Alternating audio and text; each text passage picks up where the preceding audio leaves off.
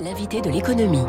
Bonjour Julien Pouget. Bonjour. Bienvenue sur Radio Classique. Vous êtes le chef du département de la conjoncture de l'INSEE. La reprise est là, mais avec des points de vigilance qui deviennent plus saillants. C'est l'introduction de cette note de conjoncture. Vous l'écrivez vous-même dans, dans cette toute dernière prévision, hein, publiée hier soir. Quels sont ces points de vigilance? Alors les points de vigilance, ils sont de nature assez, assez différente.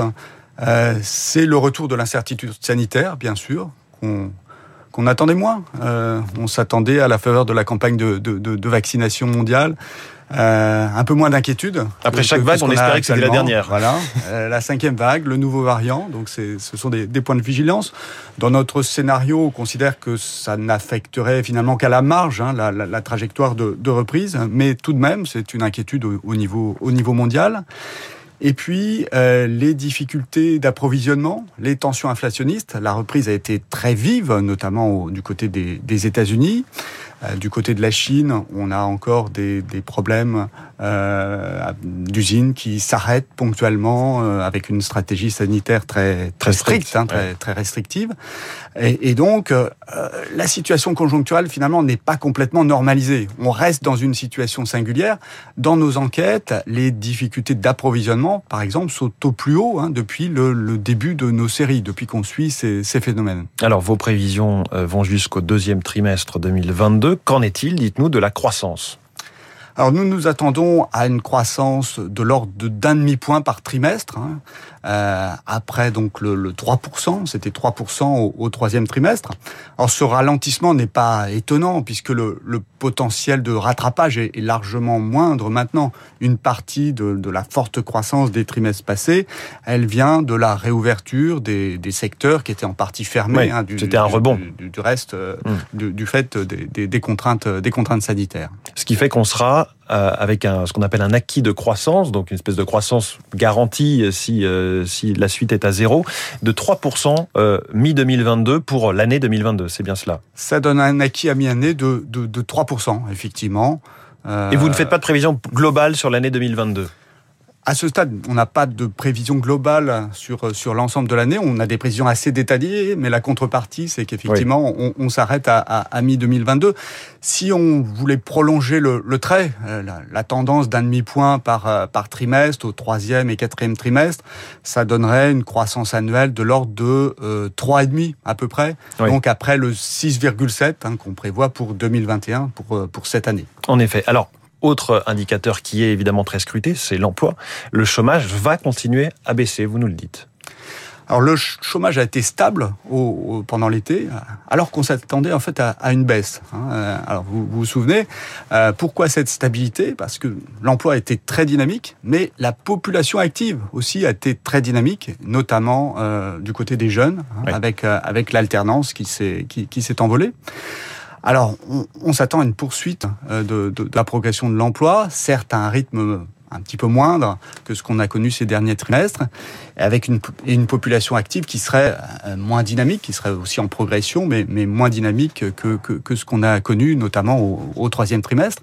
Et donc, tout cela contribuerait à faire baisser le, le taux de chômage. Hein. On s'attend à 7,8 au quatrième trimestre, 7,7, 7,6 euh, en milieu, en milieu d'année. Bon, donc on est sur une courbe du chômage, pour reprendre ce terme, qui continue à baisser jusqu'en juin 2022. Vous vous rendez compte que là, on parle de, de données extrêmement importantes dans le débat politique et on sera à ce moment-là avec un ou une nouveau, nouvelle président de la République.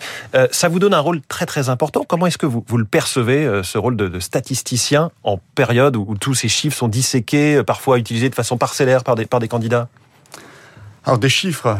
Ça vous met une pression. Euh, on, on, en publie, euh, on, on, en publie quasiment tous les jours hein, des, des, des, indicateurs conjoncturels. Je crois qu'on publiera ce matin les chiffres définitifs d'inflation pour pour novembre, qui sont assez attendus, euh, qui serviront à la à la revalorisation du SMIC, par exemple.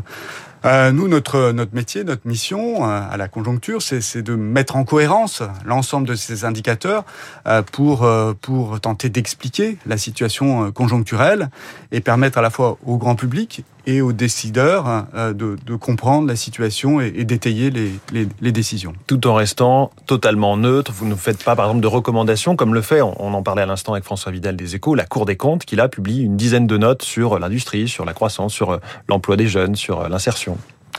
La mission de l'INSEE, c'est mesurer pour comprendre. Donc on, on essaye de mesurer le, le, mieux possible et de faire comprendre des phénomènes parfois, parfois complexes. C'est pas forcément a priori de faire des, des préconisations, d'aller jusqu'à la préconisation de, de, politique publique. Mais après, tout exercice de, de pédagogie est, est, est, bon à prendre, qu'il amène de, de toutes les, les institutions euh, qui, qui, qui, qui participent à, à, cet exercice. Et au cœur de la crise sanitaire, le confinement, notamment le premier confinement, vous aviez fait tout un travail justement sur votre façon de collecter ces chiffres, de calculer euh, comment fonctionne, comment roule et tourne l'économie française. Qu'est-ce que vous en avez gardé aujourd'hui? Est-ce que vous remettez euh, en cause un peu continuellement les outils, les, les chiffres que vous vous procurez? Alors, au mois de mars 2020, on a eu à mesurer des phénomènes d'une ampleur inouïe et extrêmement soudain, puisqu'on considère qu'à peu près un tiers de l'activité était à l'arrêt. L'économie fonctionnait aux, aux deux tiers. Et tout ça a été extrêmement soudain, donc on a mobilisé euh, de manière assez inédite tout un panel de données à haute fréquence, des transactions par carte bancaire, euh, les données de, de, de, des moteurs de recherche. Les recherches sur Google. Euh, les recherches sur Google. La géolocalisation.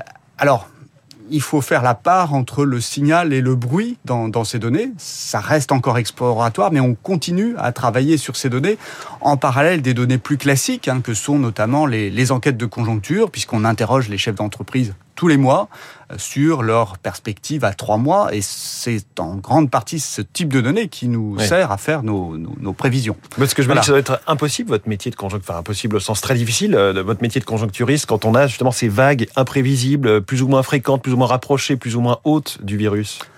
C'est vrai que nos, nos, scénarios de pré prévision euh, depuis, euh, depuis mars 2020, euh, ils sont toujours conditionnés à un scénario euh, sanitaire, euh, qu'on considère euh, par hypothèse comme, comme stable. Hein, c'est ce qu'on fait dans cet exercice-là de, de, prévision. On considère qu'il n'y aurait pas de nouveau durcissement euh, avec des, pas de nouvelles fermetures d'activités dans, dans, dans, les secteurs les, les, plus, les plus exposés.